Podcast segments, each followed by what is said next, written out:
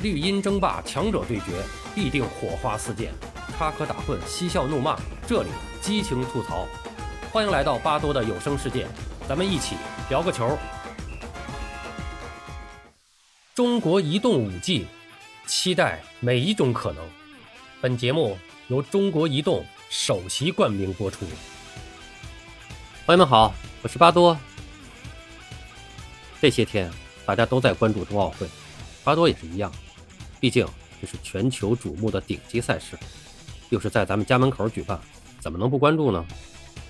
不过与此同时，国际足坛的各项赛事也如火如荼的进行中，特别是一项顶级赛会制比赛正在进行，那就是2021年的世界俱乐部杯赛正在阿联酋举办。也是由于疫情的原因，去年十月，国际足联宣布，2021年世俱杯的时间定在。二零二二年二月四号至二月十三号进行，有七支球队参加，共八场比赛。由于二零二一年大洋洲冠军联赛取消，大洋洲足协选派了奥克兰城参赛，但还是由于疫情的影响，奥克兰城宣布退赛，最终由塔希提皮莱俱乐部替补参战。首战面对东道主阿布扎比半岛。其他各州代表队分别是：欧洲冠军来自英超的切尔西。解放者杯冠军巴西的帕尔梅拉斯，非洲冠军开罗国民，亚冠得主沙特的利雅得新月，北美冠军联赛得主墨西哥的蒙特雷。到今天凌晨为止，两场半决赛的比赛已经结束了。我们关注一下有关情况。北京时间二月十号凌晨，二零二二世俱杯第二场半决赛比赛展开争夺。上赛季欧冠冠军切尔西对阵亚冠冠军利雅得新月。此前进行的第二轮比赛，利雅得新月面对东道主球队阿布扎比半岛，在零比一落后的情况下，连进六球，六比一狂胜对手，晋级到了半决赛。利雅得新月曾经四次夺得亚冠的冠军。就在上个月，中超旧将伊哈洛以二百九十万欧元的身价从利雅得青年转会而来，成为了球队的锋线尖刀。最近八轮沙特联赛，利雅得新月三胜三平两负，状态有所下滑。球队目前八胜七平两负，暂时排在积分榜的第四位。切尔西的境况也不算太好，上周的足总杯赛事也是通过加时苦战才淘汰了普斯茅斯。在英超联赛中，切尔西也是从开局阶段的榜首一路下滑，跌到了目前的第三位。在多赛一场的情况下，距离曼城已经有了十分的差距，可以说是冠军无望。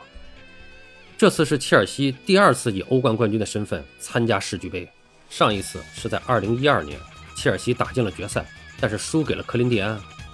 他们也成为了最近十年唯一一支丢掉世俱杯的欧洲球队。在此之前，切尔西已经夺得过欧冠、欧联杯、欧洲超级杯、欧洲优胜者杯。如果拿下世俱杯，切尔西就将成就洲际赛事的大满贯。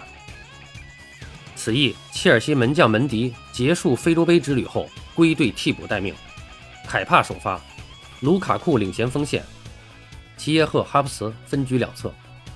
第八分钟，科瓦帕奇中场左侧横传，迪亚哥席尔瓦外围中路得球，稍作调整后突然起右脚重炮轰门，皮球偏出左门柱。第十分钟，阿斯皮利奎塔禁区右侧回做，齐耶赫大禁区前沿左脚怒射高出横梁。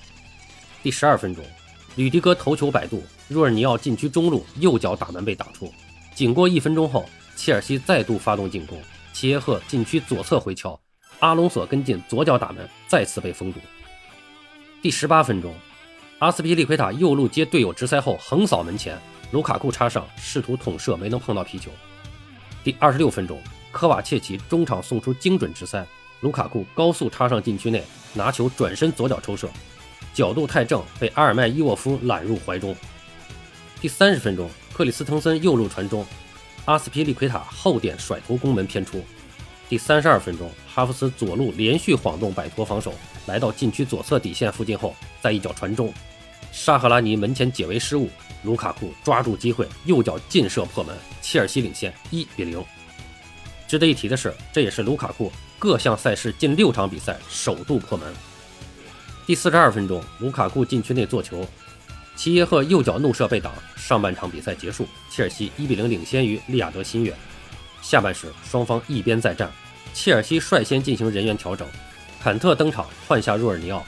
第四十八分钟，阿隆索中场左侧直传，哈弗茨得球后人球分过，随后高速带球杀入禁区左侧，小角度左脚挑射击中立柱，切尔西错失扩大比分良机。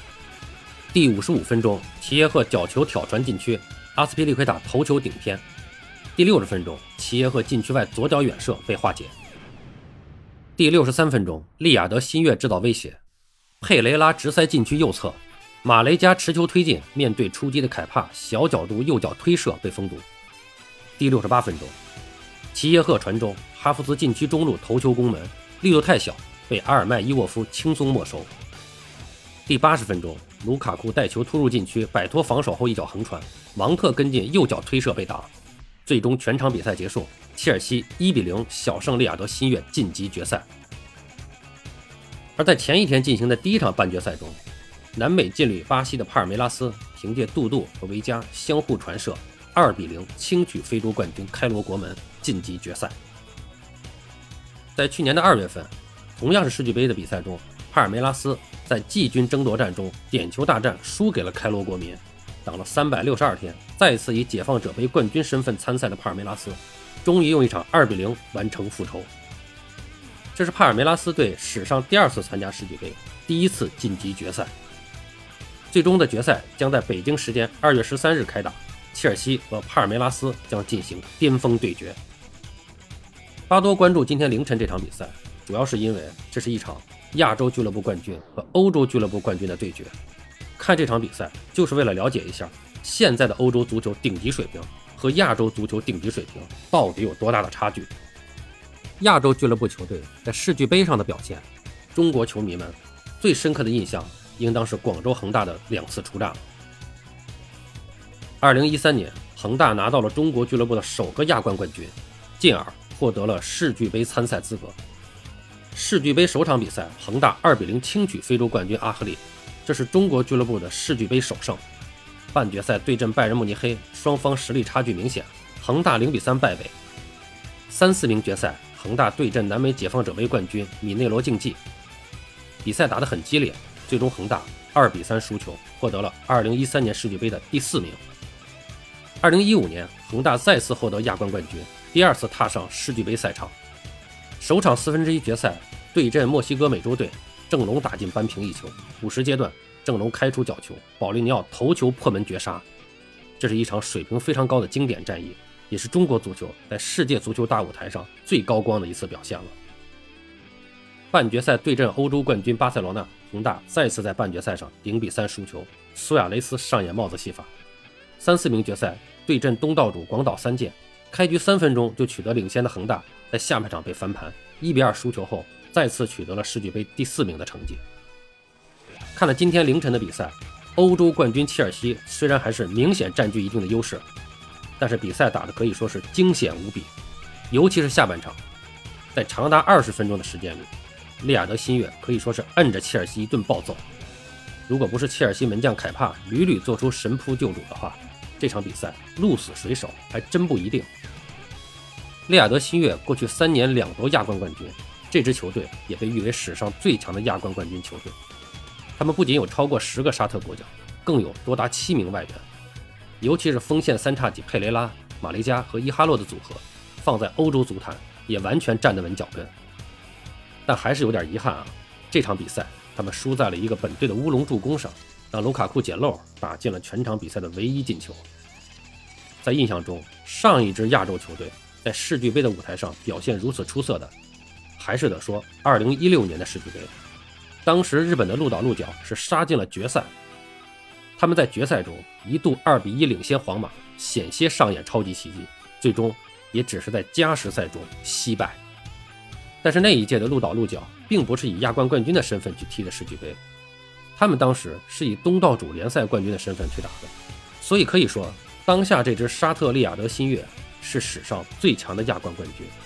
是史上面对欧冠冠军表现最出色的亚洲球队，您觉得呢？认同或不认同巴多观点，都欢迎您在评论区留下您的观点，咱们评论区见。本节目由喜马拉雅出品，欢迎收听、订阅、评论、转发。巴多聊个球，我们下期再见。